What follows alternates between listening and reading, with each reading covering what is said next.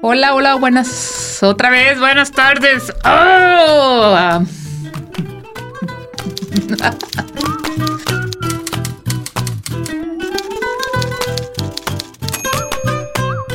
Hola a todos, gracias por acompañarnos en un nuevo episodio de este podcast que, en el cual estamos tratando eh, las manifestaciones artísticas diversas, el arte, la cultura de Coahuila, especialmente en la voz de quienes hacen posible que exista y quienes son los actores principales de, del quehacer cultural de, del Estado, ¿no?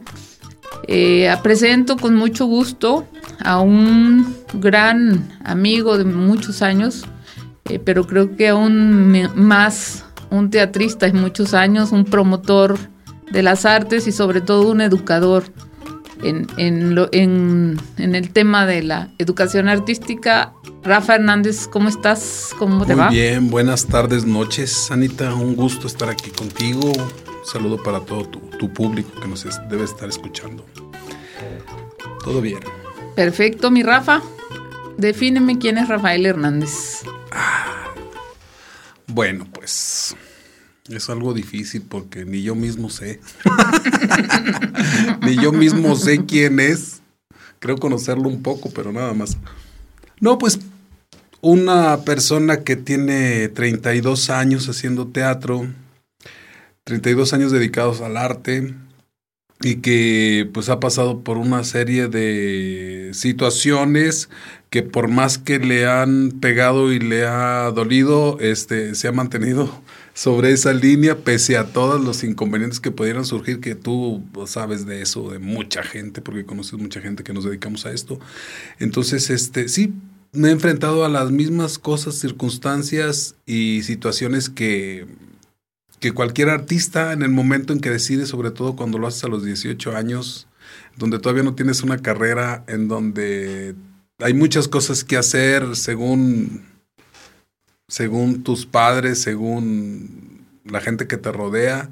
Y cuando dices, este, me voy a dedicar a esto, bueno, pues se viene una ola de cosas y de contradicciones y de pensamientos que de pronto te hacen dudar, pero dices tú, no, yo no sé por qué, pero tengo que seguir con esto. Y pues sí, hace treinta y tantos años que yo tomé esa decisión y entonces pues me he enfrentado a muchas cosas. Y eso ha hecho gran parte, ha formado el carácter, la forma de ser de, Rafael Hernández, que si bien eh, ha buscado y tiene todavía muchos, muchos logros, eh, aún hay muchísimas metas por cumplir y muchos proyectos y infinidad de cosas. Mi- Mira qué padre, sí, eh, efectivamente se dice a veces muy sencillo, 32 años, pero si hacemos la comparativa, pues es una vida, ¿no? Prácticamente estás hablando de que en 32 años formaste una familia y tuviste hijos, crecieron, se te gradúan como el día de hoy, que, Así es. que muchas felicidades para tu hijo por, Gracias. Por, por este logro de, de terminar una carrera, una carrera, ah, una carrera artística, iba a decir, qué bueno que una carrera No profesional, una carrera profesional. Eh, bueno, lo que pasa es que la carrera artística también es profesional Por y también es muy bonita y, y mírate que, que pareciera que no, pero has vivido de ella 32 años, ¿no? Así es. de una u otra manera. Mm, Platícanos un poco, Rafa Hernández, has estado, has ganado el PECDA, has, eh, de hecho ya, ya no puedes seguir de ahí porque Ya lo gané ya, tres ya te los gastaste, No, ya te gastaste todos los tostones. Sí, ya. Este, eh, has ganado o, o has eh, obtenido estímulos del programa municipal, pro- programa de desarrollo cultural municipal Ah, de Saltillo, sí, o sea, tienes muchos proyectos. Lo más padre, inquietante es que haces mucho teatro para niños. Platícanos, ¿por qué te gusta tanto? Uy, es una larga historia. Más que eh, el teatro me gusta en todas sus manifestaciones, pero el teatro con niños es una larga historia. Y digo larga porque tiene toda una anécdota atrás. Este, cuando gano por segunda vez el, PECDA, que es con una obra que se llama Papá está en la Atlántida, esta obra eh, de Javier Malpica siempre se había montado con jóvenes, con adultos, pero nunca con niños. Al menos yo busqué registros y nunca encontré en aquel momento. Estoy hablando de 2010, 2008, 2009, por ahí. Y este, cuando la gano, pues dije, bueno, ya lo ganamos, ahora el proyecto ya lo ganamos, ahora tengo que encontrar los actores. Este, y me puse a buscar. Ya había hecho yo cosas con niños porque había estado trabajando como asistente de dirección de Rogelio Palos, mi compadre. Ok, claro. Y, habíamos hecho algunas cosas con niños. Pero, pero no me había metido a fondo al, teatro, teatro con niños. Es muy importante recalcar que hay dos cosas. Una cosa es el teatro para niños hecho por adultos y otra cosa es el teatro con niños para niños. Sí. Entonces había tenido esa experiencia ya previa de haber estado en cinco de los seis encuentros de alas y raíces, en donde se hacía un, encuentro que se llamaba eh, teatro, eh, ay, se me escapó ahorita, este, teatro hecho por niños, para niños. Entonces este, ya tenía la, la experiencia, que no me disgustaba para nada. Ya platicaremos ahorita en relación con mi libro por qué los niños y por qué esto. Eh, entonces estaba yo buscando el reparto y lógicamente, como me quedé con esa idea de que tenían que ser adultos o jóvenes o jovencitos que parecieran niños, y esto, es la historia de dos niños, uno de 13 años y uno de 8, que por aquí circunstancias se quedan sin su mamá, su papá se va a Estados Unidos y ellos empiezan a vivir una serie de penurias a lo largo de la historia. Entonces yo estaba buscando eh, a los actores, eran dos, dos actores. Y entonces tenía un rato buscándolos y no sabía, no daba con quién. Y entonces yo daba clases en la tarde. En la mañana estaba en Secretaría de Educación y en la tarde daba clases en otra escuela. Iba, iba a comer a mi casa. Y entonces estando ahí, ya traía yo la búsqueda esta, pero quería escucharla en la voz de niños esta obra. Y entonces le dije a mi esposa, ¿sabes qué? Hazme un favor. Ahorita que yo me voy a dar clase, ponlos a leer la obra, que la conozcan. A tus niños. A mis hijos, a mis hijos, a mis dos hijos. Tengo dos hijos. Niños, este... Y me dijo, sí. Entonces yo me voy a trabajar y regreso como a las tres horas. Regreso y, y llego y estaban los niños en la sala jugando y mi esposa en el baño. Y entonces llego y les digo, su mamá, está en el baño.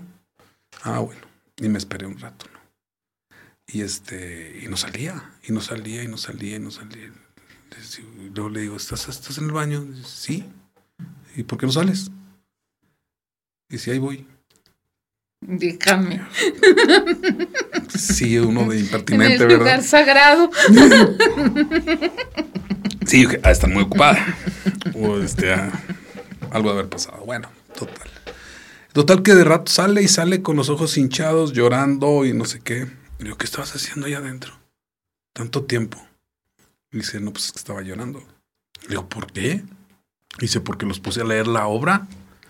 Dice, y dice, y ya ni la haces, dice, está, está muy, muy dura. Le digo, pues sí, pero pues como la leyeron para que, dices, es que, pues la leyeron bien. Dije yo, ah, caramba, pues qué pasó. Y entonces los pongo a leerla. Les digo, a ver, vamos a leer la obra otra vez. No, que sí. Y empezaron. Y entonces empezaron a, empecé a visualizar a los personajes en ellos. Sí, toda la obra. Y también yo terminé chillando, por supuesto, después de esa lectura con ellos. Entonces, les digo, este, ¿les gustaría hacer teatro? Uno tenía nueve años y el otro tenía ocho años. ¿Les gustaría hacer teatro conmigo? Me dicen, sí. ¿Les, gustaría que montáramos esta obra? Sí, sí, nosotros este, te ayudamos. Perfecto.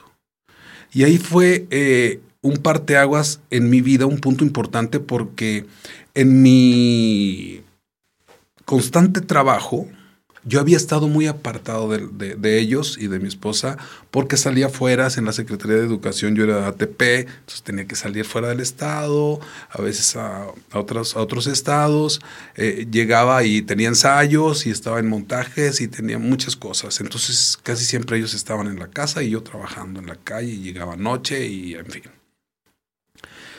Y entonces cuando empiezo a trabajar esta obra con ellos, empiezo a unirme mucho, al grado que le digo, este, le decía yo a mi esposa, yo no tengo tiempo de andar consiguiendo cosas para la obra, échame la mano, necesito esto y esto y esto, y se convirtió en mi productora. Ya. Y entonces formamos un equipo familiar. Y yo ensayando con los niños todos los días, preparando la obra para, para la presentación de, de, becarios. Este, y entonces eso nos, nos unió mucho como familia. Y aparte de eso me di cuenta de las habilidades que tenían mis hijos, que este, me sorprendieron la verdad, porque dije, ah, caramba, esto sí traen con qué. Y entonces así fue como surge eh, Papá está en la Atlántida en el 2010, 2011. Y de ahí ya no quise soltar eh, el trabajo con niños. Yo tenía ya una compañía que había formado en el 2004 que se llamaba La Canica, que ¿Sí? esa es otra historia del nombre porque La Canica. tenía esa compañía que originalmente era con adultos y entonces adopté el mismo nombre pero para teatro con niños. Y entonces empecé a trabajar primero con Papá en la Atlántida, que tuvimos mucha gran aceptación con el público de Saltillo y de otras partes. Eh, la gente estaba encantada con la obra, los huercos pues estaban maravillosos, naturalitos, este, y aparte fue un trabajo bastante exhaustivo porque ellos estaban una hora, diez minutos en escena solos y ellos hacían los cambios de escenografía, se maquillaban, se cambiaban solos en el escenario. Y este, entonces era bastante atractivo, ¿no? Y tuve muy buenos comentarios por el trabajo de dirección y por el trabajo de actuación, lógicamente, y por el proyecto en sí. Con esa obra fuimos a Guadalajara, al Encuentro Nacional de Teatro Hecho por Niños y Niñas. Y también tuvimos muy buena aceptación. Me pedían a los actores, les dije, pues sí se los daría, pero no son míos nada más, son de mi esposa. son también de mi esposa y no creo que los quiera prestar. Entonces, este, de ahí empezamos, de ahí se siguió este, El Señor de las Moscas, bueno, no en ese orden precisamente, pero El Ladrón de los Colores, El Señor de las Moscas, eh, La Comedia de las Equivocaciones de William Shakespeare y otra serie de, de montajes con niños que, este, bueno, pues me han llevado hasta donde estoy ahorita, que tengo ratito que no trabajo con ellos, pero, pero los enanos ya me crecieron, ya como se te graduaron. ya se me graduó uno de ingeniería. este, sí queremos volver a hacer teatro. Eh, bueno, te adelanto algo, quiero montar algo con ellos y conmigo, o sea, los tres en escena. Excelente. Y, y bueno, pues ya cuando ellos crecen, yo sí continúo trabajando con otros niños, gracias a Dios, con una gran satisfacción. Muchos de ellos siguen haciendo teatro, otros ya no, están dedicados a otras cosas, pero por lo menos los papás, las familias están contentas con lo que hicieron en aquel momento. Y es muy gratificante porque uno de mis objetivos cuando empiezo a, hacer, a trabajar con niños, ahorita que mencionaba lo de promotor eh, y artista, es, y tengo la convicción de que si bien mi trabajo como artista es crear arte o obras de arte, vamos a llamarlo así, por muy efímeras que pudieran ser, también es importante crear públicos. Claro. Y los niños son el público de mañana. Yo el primer pensamiento que me asaltó para pensar esto, perdón, valga redundancia, para pensar esto fue mis hijos tienen talento, van a continuar haciendo teatro porque ya les enseñé un oficio. Claro. Pero ¿qué público los va a ver a ellos? ¿Sí? La gente que ahorita va al teatro o que no va es el público de ahorita y bueno, ellos ya crecieron, ya están grandes y ya les guste o no les guste, ese ya nos bronca a nosotros. Pero a los niños, al público infantil, es al que tenemos que inyectarle el gusto por el teatro, por la música, por etcétera, por el arte en general. Y ese va a ser el público que va a venir a ver a mis hijos y a los hijos de mi compadre y a los hijos de todos los teatristas en un momento dado. Entonces creo que también es una obligación de los artistas crear públicos para el futuro, no solamente eh, difundirlo entre el público adulto que ya está, claro. sino dejarle a las generaciones que vienen un público que aprecie y que le guste el arte. Entonces, ese es uno de los principales motivos por los que yo me dedico al trabajo con niños. ¿sí? Si no formar actores, si no puedo formar actores ni directores, por lo menos formar público. Claro. Y que sepan en qué consiste el arte y que si lo experimentan, qué padre. Pero si de niños lo experimentan y descubren que no les gusta, bueno, pero ya saben de qué se trata. Y entonces cuando vayan a ver una obra de teatro, cuando vayan a escuchar un concierto, van a decir, ah, esto no es fácil, como decía esto ahorita, es una profesión rigurosa, de disciplina, de estudio, toda la vida. Esa es la diferencia con las otras carreras. Bueno, es un decir. Es un decir porque yo sé que los doctores están en constante preparación, en actualización, etcétera, etcétera. Pero el artista tiene que eh, fregarse mucho estudiando cada vez que va a hacer un nuevo montaje, cada vez que va a hacer un nuevo concierto, cada vez que, y es un constante trabajo. Entonces, ese es uno de los motivos por los que yo hago teatro con niños. No sé si contesté a la pregunta, ya se me olvidó. Bueno, lo importante es que te conteste, conteste una reflexión sobre ti mismo, ¿no? Sí, claro. Eh, del, del por qué trabajas con niños, para, o para qué trabajas con niños.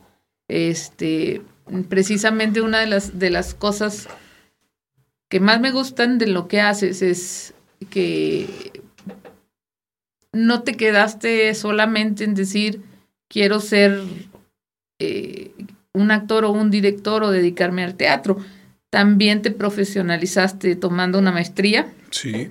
Y esta maestría te llevó a crear una tesis y de la cual derivó un libro. El, el, el, arte educa el, alma. El arte educa al alma, exactamente, pero como me lo debes, pues no tengo, no lo he leído, no sé de qué se trata. Ahorita te digo de qué se trata y por qué te lo debo.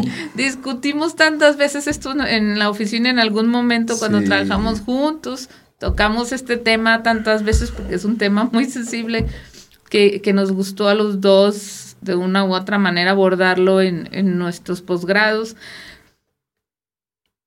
Y a la hora a la hora no lo tengo yo, o sea. Sí, es una locura eso. ¿Cómo? Bueno, mira, te platico rápidamente lo del libro. El libro es el resultado de un programa de becas por parte del sindicato de la sección 38, el sindicato de maestros aquí en Coahuila. Y tenían un programa de becas para escribir y entonces yo busqué una y me puse a escribir.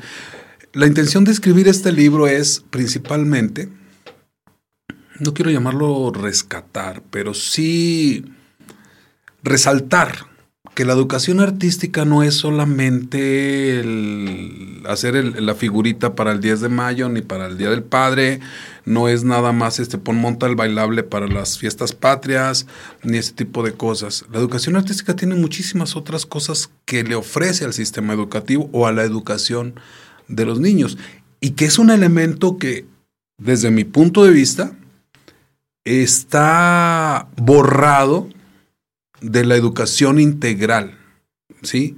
Por, ayer precisamente platicaba con alguien y decía, por, quizás porque muchos maestros no le dan la suficiente importancia y entonces eh, no dan la clase de educación artística en la primaria, por ejemplo. Me he topado mucho con, eh, con eso. Si, ya, como ya sabías, este, yo trabajo en la normal, trabajaba en la normal básica, ahora trabajo en la normal superior.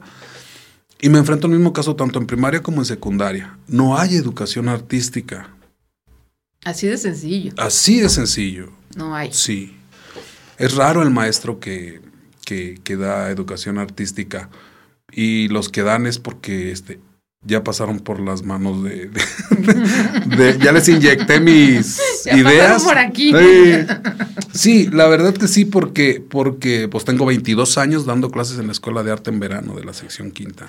Claro. Entonces han pasado muchas generaciones de maestros conmigo y este, de alguna manera logro inyectarles esta, esta visión de la educación artística. Y entonces ahora ellos ya están dando clase de educación artística y cuando se ponen a trabajar con los alumnos. Para mí eso, ese es un punto muy importante que quiero comentarte. Yo puedo dar clase en un salón de primaria o de secundaria y voy a a comunicarle mi idea a treinta y tantos alumnos. Sí. Sí, dependiendo también del número de grupos que tenga. Pero cuando le das clase a un grupo de maestros, le estás dando clase a 30 maestros, pero eso se replica con sus grupos. Claro. Y se multiplica la idea. Me explico, a la gente a la que se la transmites. Porque ellos la van a ir a vaciar en su salón de clases. Para mí eso es algo muy importante. Por eso también trabajo con maestros. ¿Me vas a preguntar? Estoy buscando un documento para sacar algunos nombres, pero te estoy escuchando. Ah, ok. No pensé que me ibas a preguntar algo. No, sí te voy a preguntar. Mm. No más que olvido los nombres. ok, continúo entonces. Sigue. Entonces, este, eso es un punto muy importante que, lo dejo ahí, eh, ahí para retomarlo ahorita. Eh, el, el, trabajo con la educación artística es muy importante, sobre todo a los niveles de primaria y secundaria. En el preescolar es el primer acercamiento a las artes del niño desde el punto de vista de la percepción. ¿sí? En la primaria empieza a conocer ya teórica y un poco prácticamente eh, eh, las artes. En secundaria ya tiene que experimentar con eso que esa es la obligación de los maestros de secundaria, involucrarlos en las artes, meterlos a hacer cosas y que ellos conozcan y decidan qué les gusta. Sí. Y ese es un tema también que vamos a tocar ahorita con mi libro, ahorita que, que entre de lleno. Este, entonces, el trabajo del maestro con la educación artística es el complemento fundamental de la educación integral. Y eso es algo que, que fuimos dejando de lado. Entonces, eh, cuando yo empiezo a trabajar en secretaría, ya por el 2004, en Secretaría de Educación, me doy a la tarea, bueno, más bien mi trabajo me obligaba a conocer los programas, todos los programas eh, educativos de los diferentes niveles. ¿Por qué? Porque iba a dar talleres, capacitaciones, etcétera, etcétera, maestros de los diferentes niveles. Y, y entonces tuve que imbuirme en todos los programas. Y fui dándome cuenta también de cuál era la situación de la educación artística. Entonces, eso me llevó a esta reflexión y que al paso del tiempo, en el 2018, que es cuando este, me dan la beca y empiezo a escribir el libro, mi objetivo era ese, resaltar o digamos rescatar la visión de los maestros con la, con la educación artística, ¿sí? que lo vean de otra manera. Es por eso que mi libro se llama El arte educa el alma, del desarrollo socioemocional y las inteligencias múltiples a través de actividades artísticas. En realidad mi libro es un fichero de actividades para, originalmente dice, para tutores del primer grado de secundaria. Esto es por una normatividad que tenía el otorgamiento de becas, en donde me pedían que fuera dirigido a un grado en específico y a, un, a unos maestros específicos. Pero en realidad yo diseñé un libro para que cualquier maestro o cualquier persona agarre el libro, lo abra y vea, lea la actividad y pueda aplicarla. Ese es el objetivo, que cualquier persona pueda aplicar esa actividad. ¿Por qué? Porque tiene información sobre lo que estás dando, cómo evaluarla, qué resultados vas a tener y qué es lo que estás trabajando. Y está descrita la actividad paso por paso. Es como una planeación de una clase. Una clase que dura entre 20 y 40 minutos, más o menos. Ese es, eh, a grandes rasgos, mi libro. Pero sería solamente para un grado. No, porque aunque, es, aunque dice para primer grado de secundaria, estas actividades se pueden aplicar para niños de primaria, con ligeras modificaciones de acuerdo a tus grupos, para secundaria y para preparatoria. Porque son actividades que yo mismo he implementado en diferentes niveles. Ok. Bueno, a ver. Es que este tema, como, como me trae tantas cosas, como, me es tan particular, quiero ordenarlo muy bien para expresarlo, porque precisamente el hecho de invitarte a, esta primera temporada era, e, era justo abordar un tema que creo que es un asunto medular de la educación en México en general. Claro.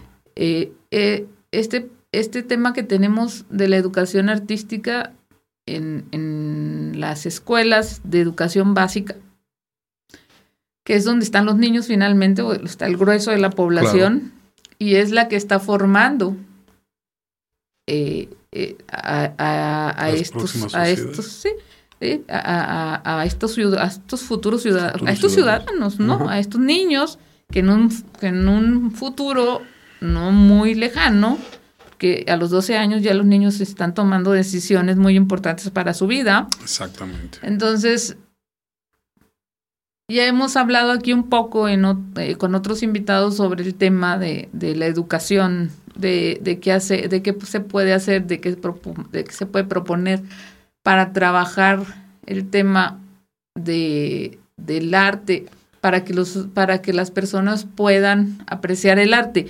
Sin embargo,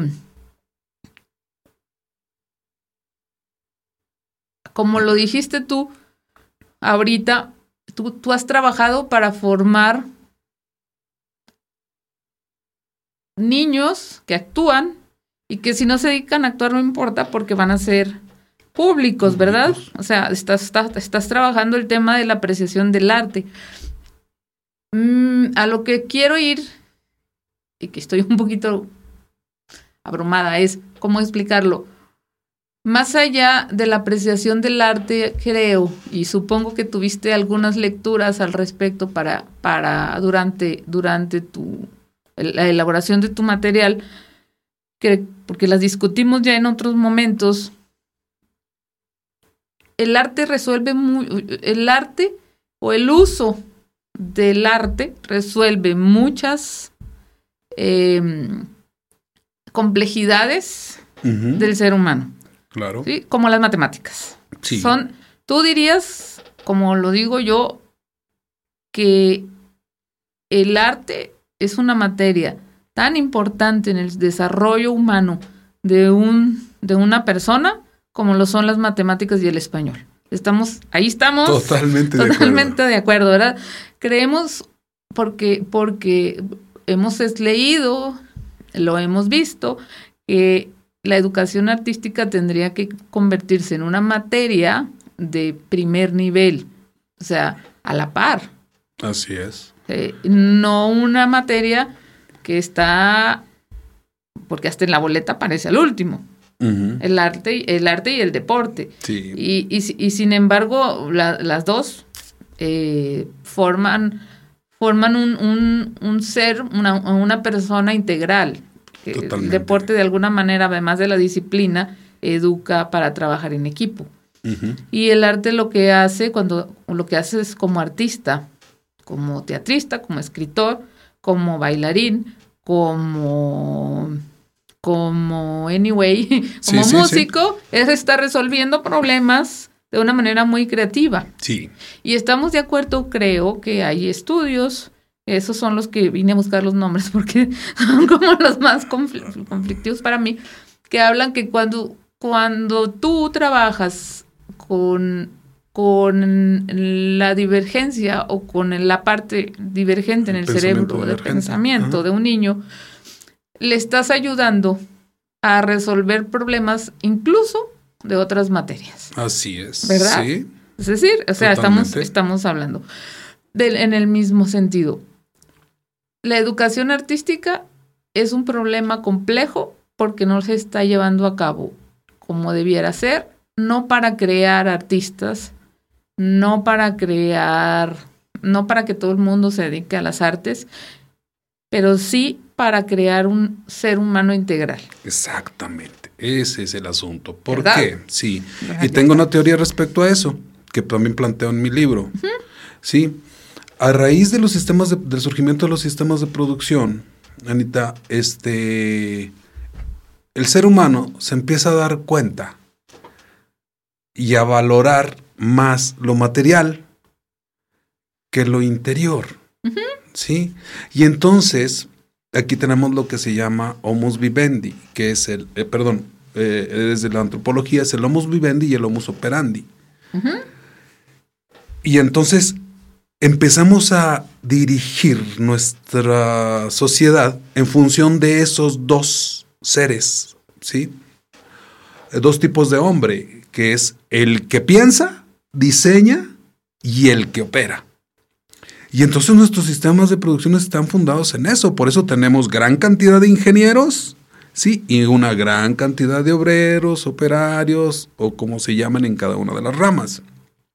¿Por qué? Porque lo importante es producir la riqueza. Cuando los sistemas educativos entienden esto y se acoplan o los acoplan de alguna manera, los quienes buscan precisamente esta riqueza dicen, a ver, fórmame este tipo de personas y este tipo de personas, porque unos los quiero trabajando aquí, produciendo, y otros los quiero ideando que producir. Sí. ¿sí? Y entonces nuestros sistemas educativos se enfocan por ahí y se van sobre eso.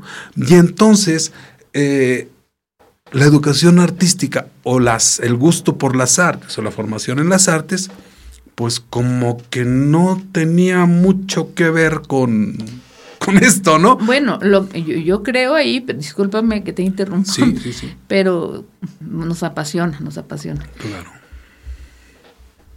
Yo siento que lo que pasa es que no se han dado cuenta es, los sistemas económicos Ajá. que un niño que desarrolla una mentalidad para crear, para crear soluciones Ajá. eh, en un mundo que cada vez es mucho más complejo, mucho más complicado, pero también un mundo mucho más abierto, porque ahora ya, creo yo, siento que hay maneras que ellos tienen, los niños tienen de manifestarse mucho más sencillas que antes. Nosotros nos miraban y nos callaban. Y los niños de ahora, tú los miras feo y te preguntan, espera, ¿por qué me estás mirando feo? Sí, Sí, sí, yo sí. ya yo tengo dos. ¿Qué, qué hacen eso? Si, si los niños pueden generar mejores soluciones eh, a través del arte y ese arte lo reciben en la educación básica, ¿crees que no tendríamos personas dedicándose a cualquier trabajo o a cualquier oficio que estén trabajando de manera divertida y que sean muchísimo más eh, productivos? Por supuesto, tendrían otra percepción de la vida. Tendrían otra percepción de la vida. Claro ¿no? que sí, ese es algo fundamental. ¿Por qué? Porque decía, eh, la- el planteamiento que hace Vygotsky de, de un tanto de la inteligencia y de la solución de problemas es que utilizas tu experiencia y la imaginación La para solucionar situaciones. Y esto lo, lo- lo- lo sostienen los estudiosos actuales. Pero ¿qué tipo de experiencias de vida tiene la persona que le... Y, y qué tan desarrollada tiene su imaginación que pueda solucionar? Que ese es el problema que está sucediendo ahorita. Las experiencias se tornaron desde hace varios años en una serie de experiencias que en realidad nos están llevando al presente que tenemos ahorita. el, el- el- el tipo de gente que, que- que tenemos en las últimas generaciones es lo que me decías ahorita. O sea, gente que ya te contesta, gente que no te ve bien, gente que no se acerca, que no tiene la posibilidad del contacto porque sí, porque se han puesto las cosas muy difíciles, ¿no? Pero esa es una consecuencia precisamente, y yo siempre lo digo, eh, si no tienes esa sensibilidad, vamos a ir teniendo cada vez más problemas como los que tenemos ahorita. Y el arte te da esa posibilidad de sensibilizarte. ¿Por qué? Pues porque tiene mucho que ver con la imaginación y por lo tanto el trabajo con el arte te da una serie de experiencias maravillosas que, al rato te van a servir para solucionar problemas. Y solucionar problemas de todo tipo, pero también de una manera armónica. ¿Sí me explico? Yo siempre pongo un ejemplo con mis alumnos y les digo, si tú eres pintor, ¿qué vas a pintar? ¿O qué pinta un pintor? Lo que ve, lo que observa. ¿Y qué es lo que observa? Lo que hay a su alrededor. Por lo tanto, si eso es materia que me sirve para mi trabajo, no la voy a destruir. Y entonces voy a respetar a las plantas, a los animales, al prójimo, etcétera, etcétera. El bailarín trabaja con su cuerpo, reproduciendo movimientos que surgen de la naturaleza. Esos movimientos de las hojas de los árboles, del agua, etcétera, etcétera, que reproduce de una manera armónica, pues lógicamente voy a decir que no se me acabe esta materia porque es donde estoy obteniendo mi material de trabajo. Por supuesto. Y entonces ahí se vuelve reciprocidad entre lo que me da el mundo exterior y lo que yo voy a crear con eso. Y entonces es cuidar lo que te rodea. Y así está el músico, y así está el actor, y así están todas las manifestaciones artísticas. Pero entonces hay que entenderlo así para saber que el, que el artista sensible se deja tocar por el exterior, por lo tanto tiene que proteger el exterior. Y entonces ahorita estamos peleando porque hay una inconsciencia en cuanto a la ecología, hay una inconsciencia al maltrato de animales, hay una inconsciencia en cuanto al abuso contra las mujeres, eh, el maltrato contra las mujeres, etcétera. ¿Por qué? Pues porque todos estamos enfocados en producir riqueza, porque Ahora tenemos la mentalidad de que el que más tiene es el que más vale. ¿Sí? Y a final de cuentas, y esto es lo peor, cuando una persona ha pasado por ese proceso y ha vivido de esa manera, al final de sus días cae en cuenta y dice, no es cierto, no era eso. Lo más importante es lo que tengo a mi alrededor, que es mi familia, mis amigos, lo que me rodea, el poder ver el amanecer, que no lo hiciste porque estabas preocupado buscando la riqueza. Exacto, exacto. Y dañando a la demás gente para obtenerla. Entonces yo creo que si a los niños les enseñamos que hay cosas mucho más valiosas que el dinero, vamos a tener mejores seres humanos. Y el arte te da esa posibilidad. Sí, claro, por supuesto. Y, precisamente porque la, la infancia es el momento adecuado Exactamente. Para, para trabajar el, el, para moldear eh, ser humano. La, creatividad, ¿no? Para estimular la creatividad, porque es cuando el niño no, no inhibe su, su imaginación. es, cuando es cuando el niño deja volar, es cuando tú le lees y él imagina lo que tú le estás leyendo, es cuando es cuando él está viendo una película y está imaginando muchas cosas que le pudieran estar pasando, este y cómo le haría él para para eh, y si dejamos pasar esa época y si dejamos que sigan pasando generaciones sobre sobre mm, y no hacemos y, no y seguimos sin trabajar. Esta parte de los niños vamos a seguir teniendo mayores y mayores y mayores problemas. Claro. Dame déjame leerte un poquito un, un, un, un parrafito aquí de un estudio que se hizo eh, hace ya algunos son un, medio ciclo Este, pero creo que es importante y tiene mucho que ver con, con esto de educar eh, la, mente de, y la imaginación de los niños. Se, es un estudio longitudinal que, se, que fue realizado por Land and Jarman en el, entre el 68 y el 85. ¿sí? Se sometió a 1.600 niños a un mismo test en tres ocasiones. La primera ocasión fue a los cinco, cuando estos mismos niños, estos 1.600 niños tenían 5 años, cuando tenían 10 y cuando tenían 15. Y también se sometió a 280 mil adultos en las tres ocasiones. Esta prueba se basó en, los exámenes que aplica la NASA para, para medir la capacidad de sus ingenieros y sus científicos en cómo pensar de manera divergente y cómo resolver problemas este, explorando las diversas soluciones posibles eh, en base a la creatividad y la innovación. Usaron este, este, esta, este test eh, para, para hacer esta, este estudio, ¿no? Los resultados se publicaron los primeros, bueno, los resultados se publicaron en el 93. A los cinco años, cuando los niños tienen cinco años, el 98% de ellos alcanzó el nivel de genio. Cuando se volvió a aplicar el estudio y los niños ya tenían 10 años, solamente el 30% de estos 1.600 niños llegaron al nivel de genio. Solamente el 30, ya perdimos un 70%. En, cinco en cinco años eh, perdieron 70% de su capacidad de imaginación. Sí. A los 15 años, solo el 12% pudo llegar a esta capacidad. ¿Sí? Y estos 280 mil adultos a los que se les practicó el mismo, el mismo ejercicio, solo alcanzaron este nivel el 2% en los adultos. ¿sí? Este es un, un, estudio que está documentado, es un estudio que, eh, que, que nos habla de que cuando estamos niños, cuando somos pequeños, tenemos esta sintonía de... Como no tenemos ninguna obligación, por así decirlo. Sí, sí. No tenemos que encargarnos de mantener a nadie.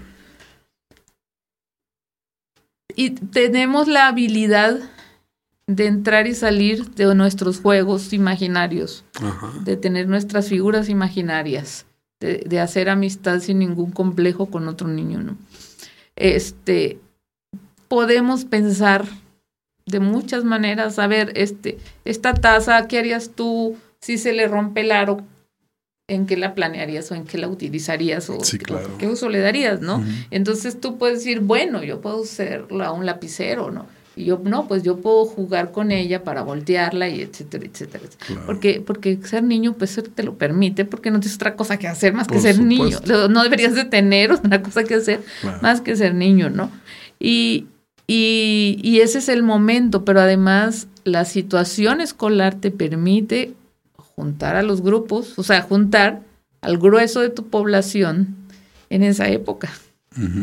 Tienes todos los elementos para trabajar con los niños en el momento adecuado. ¿Qué está pasando? ¿Por qué no lo estamos haciendo? ¿Te lo has preguntado? Claro que sí. Porque, ¿Eres maestro? Sí. Sí, sí. Yo lo primero que, que, que, inicio cuando inicio un nuevo ciclo escolar, por ejemplo, ahorita en secundaria, con la pregunta que inicio es, ¿por qué están aquí? Y la mayoría de las respuestas son porque mis papás me mandaron. ¿Y por qué te mandaron? Pues porque quieren que estudie. ¿Y para qué quieren que estudies? Pues para tener dinero. Le digo, no necesitas estudiar para tener dinero. Venden Puedes hacer muchas cosas. Digo, sí.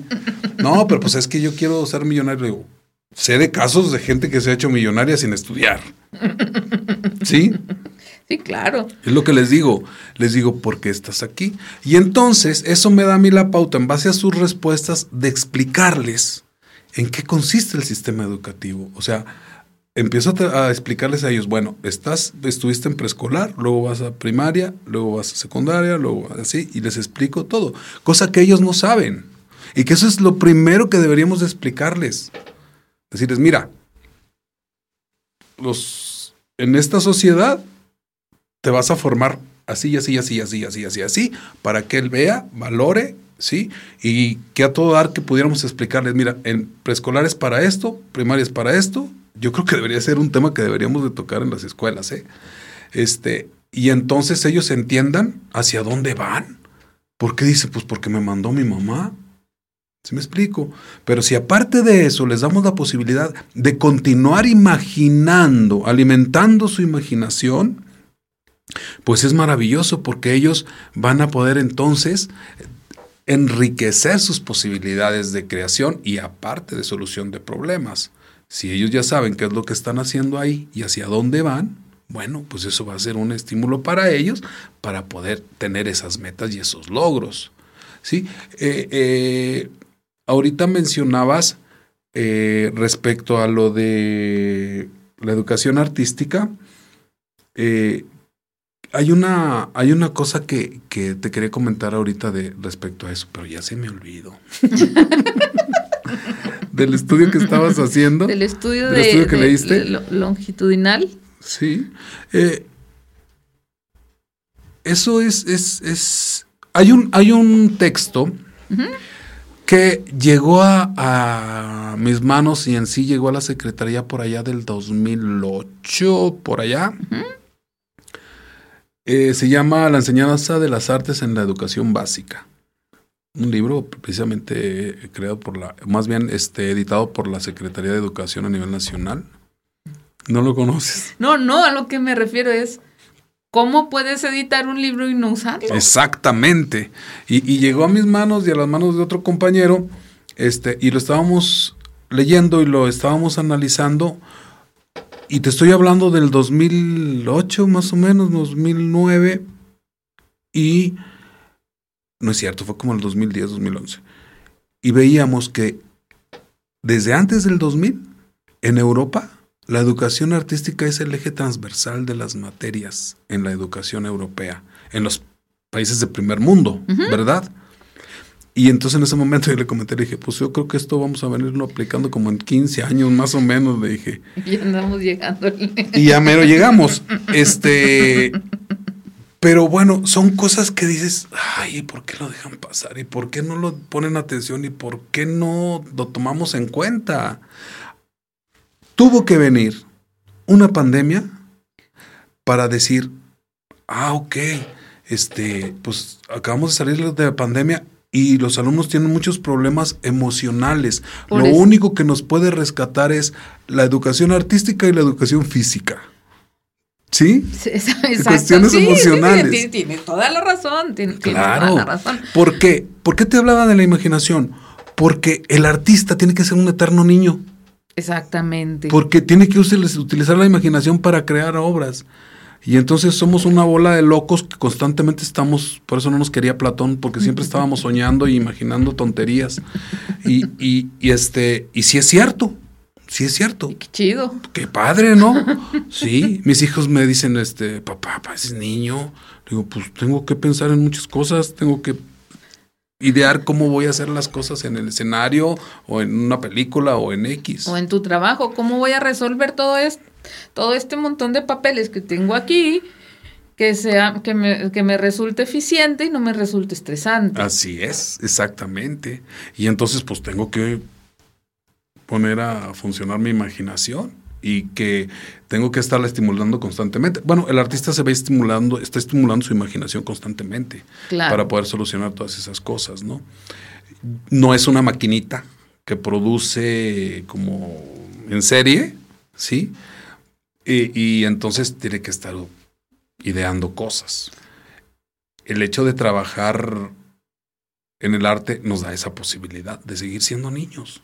Exacto. A final de cuentas. Sí, y, y, y, tendríamos que, o sea, no, no hemos venido a descubrir el hilo negro, pero sí a cuestionarnos por qué no, porque no lo estamos utilizando para sanar esta herida que tenemos de casos de depresión, de casos de suicidio, en, cada vez en niños más jóvenes, que son, son noticias terribles cuando las, cuando las lees, este, de, de, todo este tema, de esta problemática que estamos viviendo de, de embarazos en, niñas, prácticamente. Digo, eh, que, que tiene otras situaciones y otros contextos también, pero que también podría aligerar mucho el arte si fuera bien manejado, si fuera manejado como una herramienta, si no fuera visto como lo, de, lo, lo, decía Eisner en sus, en sus estudios, como una materia de segunda, porque así está vista, ¿no? Como una materia de segunda. de relleno. de relleno. De relleno de la currícula sí, Exactamente. Hay una frase de Luis Caminser que yo, que yo frecuentemente traigo siempre a colación, frecuente casi siempre, este, que dice, lo importante es la forma de pensar artísticamente y no la manualidad de hacer arte. Exactamente. Como se adquiere conocimiento, la libertad de imaginación e imaginar sin límites y eso es algo que cualquier ciudadano debería poder realizar en cualquier disciplina que elija. O sea, el arte tendría que estar ahí acompañando a los ingenieros en sus matemáticas, acompañando a los, a los abogados junto a sus leyes, acompañando a los maestros en su manera de dirigirse a sus alumnos, de, hacer atractiva la clase. Eh, debería de estar también ahí en, en, el mundo nuevo de la tecnología, en todas estas materias que tienen que ver con la multimedia, que tienen que ver con la ingeniería en sistemas, que tienen que ver con la, mecatrónica, o sea, imagínate los beneficios que tendrían todas las disciplinas si, si pudieras imaginar, si tuvieras las herramientas de imaginación ampliamente desarrolladas desde... E imagínate los beneficios que tendría la sociedad con seres que aparte de que imaginan, porque obviamente esto te lo da el arte, pero también te da la sensibilidad creo que tendríamos una mejor sociedad. Sí, claro. Y no estoy diciendo que se le ponga la educación artística eh, en un lugar privilegiado, no. Simple y sencillamente que se le dé la importancia que debe tener dentro de la currícula y también dentro de la formación del ser humano. Por eso, por eso se llama así mi libro. Exactamente. Ahorita que te, que te comentaba yo de, de, desde mi teoría personal, que es lo que yo creo, que cuando empezamos a trabajar la mente, para diseñar, ingeniar, pues, y el cuerpo para producir, dejamos de lado el alma, que es esta triada del ser humano. Y el alma se educaba, eh, la mente por la filosofía, obvio, el pensamiento, y el cuerpo mediante el trabajo físico. Pero el alma la educa el arte. Y ese es el elemento que creo yo que dijeron, ah, bueno, eh, vamos a formar estas dos porque la tercera ya la forma la iglesia y la religión. Entonces vamos a dejárselas a ellos, con los resultados que ya tenemos, ¿no? Sin pensar que el arte es esa parte importante que, que va a construir esta triada del ser humano y que nos va a permitir vivir en una mejor sociedad y tener mejores seres humanos a futuro que no, se no sucedió así y por eso estamos viviendo todos los horrores que estamos viviendo. Porque no tenemos esa sensibilidad, la hemos ido perdiendo. ¿Y, sí? y hay que rescatarla de alguna manera. Y yo confío mucho y estoy seguro de que, de que el arte contribuye mucho a eso en el proceso educativo. No, por supuesto. En todos los niveles. Eh, por supuesto que estoy segura que está seguro. Porque supongo que debiste leer muchísimo más que de lo que yo tuve la oportunidad de leer, eh, dado que como es la cuestión que coincidimos en un momento en el que los dos estábamos estudiando un mismo tema para un mismo fin, Nada más que a mí me coartaron en mi escuela, ¿no? me quedé, a ver, espérate, déjate de eso. de eso no estamos hablando. sí, deja, la imaginación, deja de ser tan niña. sí, sí, exacto. Yo iba, volando para, para, para, hacer esto, ¿no? Al final tienes alma de artista. Mi tema y, y, me dijeron, a ver, espérate, así no va a ser, perdona a mis maestros. Los quiero mucho a todos, de veras, pero me guardaron bien gacho. sí, así sucede, que es con lo que empecé la plática precisamente. Todos querían cuartarme y me valió gorro y yo me seguí de largo. Exacto.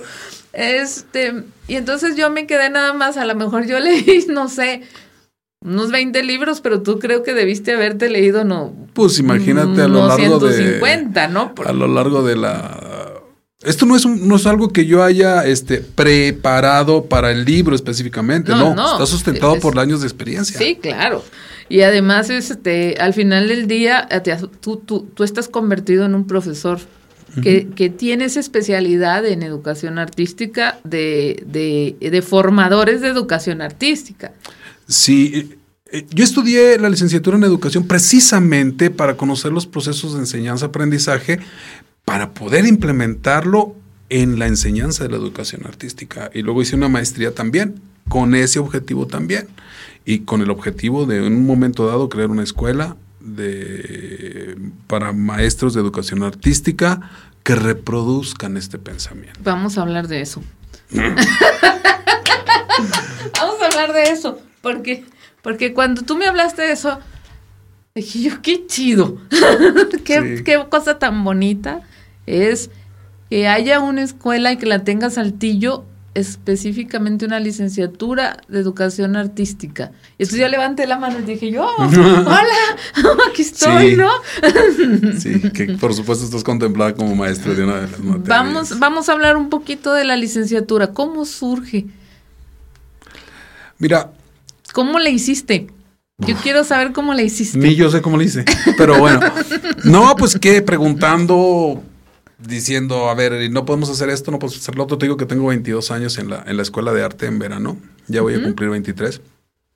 Y entonces, eh, como a los cinco o seis años de yo estar empezar, haber empezado a dar clases ahí, surgió, era a nivel técnico, este, que por cierto, este es su último año de la escuela de arte, nivel técnico, eh, surgió la idea de hacer una licenciatura, cosa que a mí me agradaba mucho.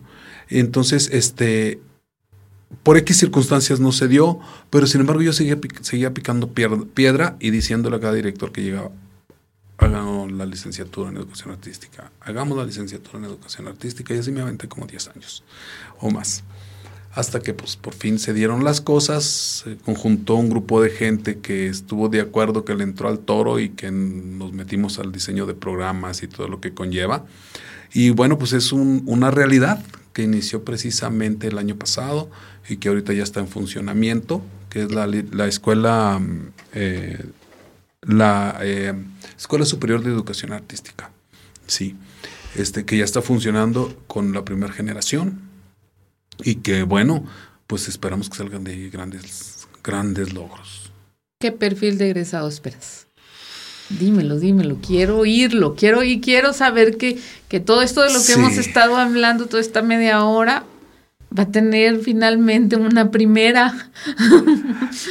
¿Qué perfil de egresado espero? Primero que nada, maestros conscientes de que la educación artística es el arma con la que vamos a tratar de cambiar las cosas en los alumnos primero y que posteriormente se vuelvan parte de la sociedad, ir cambiando poco a poco las cosas. Eh, y aparte que tenga una visión de la importancia que tiene, en realidad, que debe de tener la educación artística en el sistema educativo. Eso es lo primero que quiero, que, que, yo concibo en el perfil, en el perfil del maestro, futuro docente, licenciado en educación artística, a la par de muchas otras eh, habilidades que va a ir desarrollando en la escuela en relación con el arte. Eh, sin, lógicamente, eh, con la sensibilidad, la capacidad de apreciación, de creación, de imaginación, y este, a la par de todos los procesos pedagógicos que se puedan conocer y formas de enseñar y aprender que, que es obvio, ¿no? Pero sí yo concibo el perfil de, de, egreso, de hecho lo pensamos lógicamente antes de, antes de de arrancar con todos los programas a ver qué, tipo de maestro queremos, ¿no? Un ser sensible, humano, eh, preocupado por su sociedad, por su entorno, por el aprendizaje de los alumnos, por el cuidado y eh, el engrandecimiento de la, de la educación artística y por ende del arte en la sociedad. Eso es, lógicamente, para formar alumnos que sean sensibles y que sean imaginativos y que sean creativos y que eso les va a abrir las puertas y la solución para muchas cosas en la vida. Claro. ese sería más o menos el... ¿Cuántos, ¿cuántos alumnos tienes? Hay como sesenta y tantos alumnos. O sea que hay dos grupos, digamos. Sí, sí, hay dos grupos.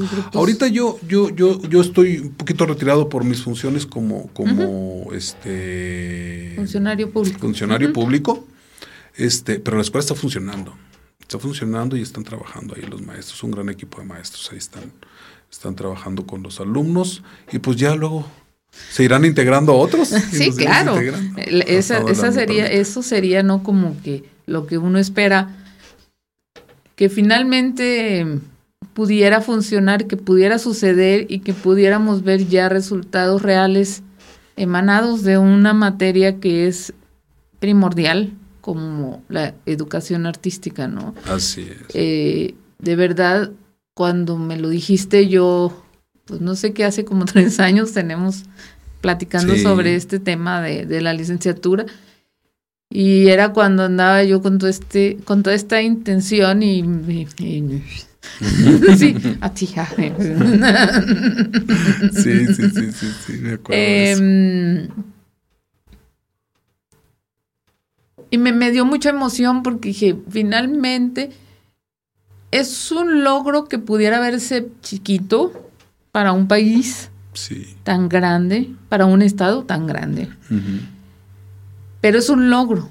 Es decir, es. un, es una primera intención, es un primer paso, es un paso que se está dando y consolidando porque tiene una currícula, tiene un planteamiento, está eh, respaldado por, por, por, una por un, por una institución oficial este y que seguramente conforme vaya vayan saliendo los grupos conforme vayas teniendo egresados, vayan teniendo egresados y estos egresados estén dando el resultado que, queremos ver todos y lo queremos ver no solo los que nos dedicamos o, esta comunidad que formamos parte de, del, círculo de, arte y, de cultura en, en, una ciudad o, o en, el resto de las ciudades, sino también lo queremos ver los padres de familia de, de los que tenemos hijos, ¿no? Por supuesto. Entonces yo creo que conforme quiero pensar, quiero tener fe y quiero que, que conforme estas generaciones empiecen a dar sus resultados, porque entiendo que, tienes que tienen una parte virtual y tienen una parte presencial. Entonces esto da pie a que no solo estás capacitando maestros de Saltillo y de Coahuila, sino que tienes alumnos de otros estados que podrían venir a replicarse en otros lugares y entonces creo que finalmente estamos encontrando aunque fuese una mínima, una muy pequeña, una pequeña chispa, un destello, pero creo que finalmente vamos a un rumbo. Así es. Y, y, qué padre saber que estás ahí, saberte a ti, porque... Gracias. Porque te he visto emocionado platicando sobre este asunto. Sí, claro. Lo hemos hablado tantas veces en, en otros momentos nos hemos cuestionado tantas veces. Y saber que, que, estuviste en esta iniciativa, que finalmente encontraste el momento, el lugar, las personas indicadas que estaban sintonizándote, sintonizadas contigo en, en, ese momento, la verdad es, eso es esperanzador. Eh, eh, eh, lo digo en el, en el mejor de los sentidos, pensando en todos los beneficios que el arte le puede ofrecer al sistema educativo y a los alumnos y a los maestros y a los directores y a los padres de familia y al resto del, del, del, de la ciudadanía, ¿no? Porque, porque alumnos que puedan, que tengan mayores Mm, opciones de resolver. Una sola, un, solo dilema, una sola respuesta, nos, sin duda nos van a enriquecer en todos los aspectos. Si, si tenemos un, dos, tres alumnos que pueden abrir esa puerta de una manera diferente, cada uno, qué enriquecedor. Y fíjate que yo creo que ese es precisamente el, detalle con la educación artística, que los resultados no los ves, en ciertos aspectos sí, pero en otros no. Eh, en, este caso con el impacto en la sociedad, se ven a posteriori. Sí. O sea, eh, un niño que recibió eh, una buena educación artística y se sensibilizó durante la primaria, a lo mejor lo va a manifestar ya de adulto. Sí. No necesariamente lo va a manifestar. claro que sí lo va a manifestar, solo que no tenemos la visión para, para reconocerlo, a menos que estemos bien imbuidos en este rollo, ¿no? Pero sí, yo creo que ese es un problemita que tenemos con la educación artística, que los resultados a final de cuentas son es un problemita. Buen tiempo. buen tiempo después. Sí, sí, exacto. Sí, no lo quise decir así, pero sí. sí, es que, es que realmente es un, es, ese es un, un, problema que ha generado muchísimos otros problemas y, y muchos problemas sociales que tenemos ahorita en nuestros jóvenes y, y, que los que ya somos adultos en su momento los pasamos, los padecimos, los sufrimos. Claro. Y de repente haces estas lecturas y te metes en estas, en estas dinámicas de la educación artística, de saber que hay otras maneras, otras formas, de haberlas resuelto en su momento. Y que nos hubieran ayudado tanto, de verdad. Y nos hubieran evitado el uso de tantos medicamentos y que nos hubieran evitado tantos dolores de cabeza en, en nuestros momentos de angustia, de estrés, de, este, inseguridades. inseguridades. Eh, creo que, creo que eso es, eso es a lo que a lo que me refiero cuando digo, e, es bien esperanzador que aunque sea un pequeño primer paso, ya está dado. Ya está dado. Exacto. Y, y, y, va, y segura, y de verdad sí estoy muy segura que va a dar esos, esos frutos que anhelamos. Claro que sí. Tiene que ser. Tiene, tiene que serlo, ¿no? O por lo menos nos va a dar una guía y nos va a decir si vas bien o sabes que no era lo que esperabas. Hay que buscarle y darle alguna vuelta porque algún tornillo no quedó bien puesto. Exacto. Pero, pero ya empezaste a armar ese, ese muñeco, ese robot que nos, que, que soporte un poco este, lo que no se ha hecho durante siglos. yo tengo, yo tengo muy convicción de que, de que nosotros pusimos ahí el material, ya. Ahora, en realidad, toda la sociedad va a contribuir para darle forma, irle dando forma cada vez que vayan conociendo esto, va a ir dándole forma hasta crear un, excelente imagen tridimensional de todo esto. Sí, exactamente, exactamente. Y entonces, bueno, pues ahí está ya el... Mi Rafa, estoy muy orgullosa de ti. Gracias. Estoy muy orgullosa de ser tu amiga. Estoy muy feliz de saber que tienes esta familia, que encontraste esta familia o que has formado, tú y tu esposa, esta familia de, de artistas, sin querer, queriendo ahí. Entonces los metiste y los... Sí. Eh, porque sé que tus, tus muchachos también son buenos muchachos. Eh, son nobles, además, y, que también tienen estas, estos intereses eh, propios y que también de alguna u otra manera se dedican a este quehacer eh, sin dejar de lado sus, sus propios intereses. y sus propias metas y proyectos. sus propias metas. Y, y, que lo hayas podido hacer mientras además estabas aventando un posgrado y estabas creando una currícula para una licenciatura que no, por lo menos no sabemos que haya una que tenga un precedente. Creo que ahorita hay dos nada más en el norte del país, que es la de Durango o de Gómez, no recuerdo, y ya está. Ok, entonces, pues a mí me parece que todos estos años que estuviste en, en la escuela de verano y que formaste técnicos y ahora van a ser licenciados, Híjoles. Sí.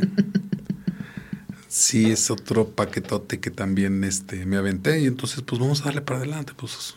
Por supuesto, hay que darle para adelante y, y, nunca dejar de soñar, porque al final del día es lo que nos, nos has enseñado la educación artística. Sí, y otros planes y proyectos que tengo por ahí también para, para diferentes tipos de público y diferentes tipos de, de personas que, que ahorita tenemos en problemado como pues, los adultos, los que ya son adultos, creo yo, y, lo he visualizado así desde hace tiempo, que hay que, hay que plantearles otras formas de, hacer arte y cómo encontrar la manera de que dentro de todas sus ocupaciones tengan un, por lo menos un momento del día en donde puedan estimular su imaginación nuevamente y de pasada, relajarse haciendo arte. Ese es también otro proyecto que tengo y otro proyecto que tengo pronto es trabajo, el trabajo con niños, pero no, no, no directamente yo, sino crear un sistema que pueda involucrar el trabajo con niños nuevamente,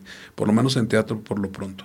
Bueno, mira, esto nos da la pauta para tener una segunda sesión en otro momento. Claro que sí. Este, porque creo que una alguien como que como tú se ha dedicado tanto a esto durante tantos años y hay algo ahí todavía, el, que siempre cuando uno habla de ti en, esta comunidad artística en la, en la que estás inserto, yo no me inserto porque yo no soy artista. Este, También estás inserto, pero de otra manera. Mm, sí, es, es, otro tipo de dinámica, ¿no? Pero, pero cuando uno habla de Rafa Hernández en el medio de, de la artistiada local, siempre hay buenos comentarios y siempre hay buenas palabras y, y, eso, mira, lo estás reflejando porque este trabajo está hablando de ti como un profesionista que eres, como una persona dedicada y disciplinada, ¿no? Entonces te felicito porque, porque no solo porque has estado logrando las metas que te propones, sino además porque sigues teniendo el hambre de seguir haciendo cosas por la comunidad. Y eso no cualquiera lo tiene. Llega un momento en el que unos dicen, eh, no quiero más, hasta aquí llegamos, se acabó, este, quiero mi jubilación y ahí nos vemos, y me quiero ir a mi casa a dormir. y tú, sí, mírate haciendo más cosas y planeando más proyectos, este, y sé que seguramente en su momento habrán de darte resultados y habrán de darte satisfacciones. Claro que sí, y, este agradezco mucho sus comentarios, que, desconozco, pero qué bueno que los desconozco, porque pero lo agradezco mucho de mis compañeros. Este, pero bueno, pues nada más estoy haciendo algo en lo que creo, y que, y que creo que es bueno, y, y, este, y sobre todo que pienso pues, en beneficio de todos mis compañeros y de todos los niños y de la sociedad en general. Que es a la que nos debemos Así es. como ciudadanos, ¿no? Finalmente es. Es, es, para lo que uno dedica, es para lo que uno vive y es con lo que uno convive. Con lo que uno vive día a día. Como persona.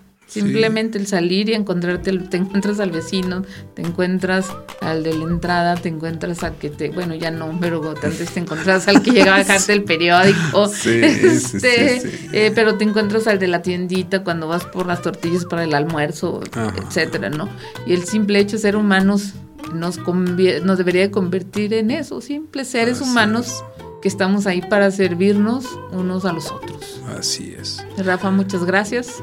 Te agradezco mucho que, que nos hayas acompañado aquí. Dejamos abierto esta segunda sesión para un segundo momento para que nos platiques estos proyectos y cómo vas con ellos. Claro que sí, muchísimas gracias a ti por la invitación.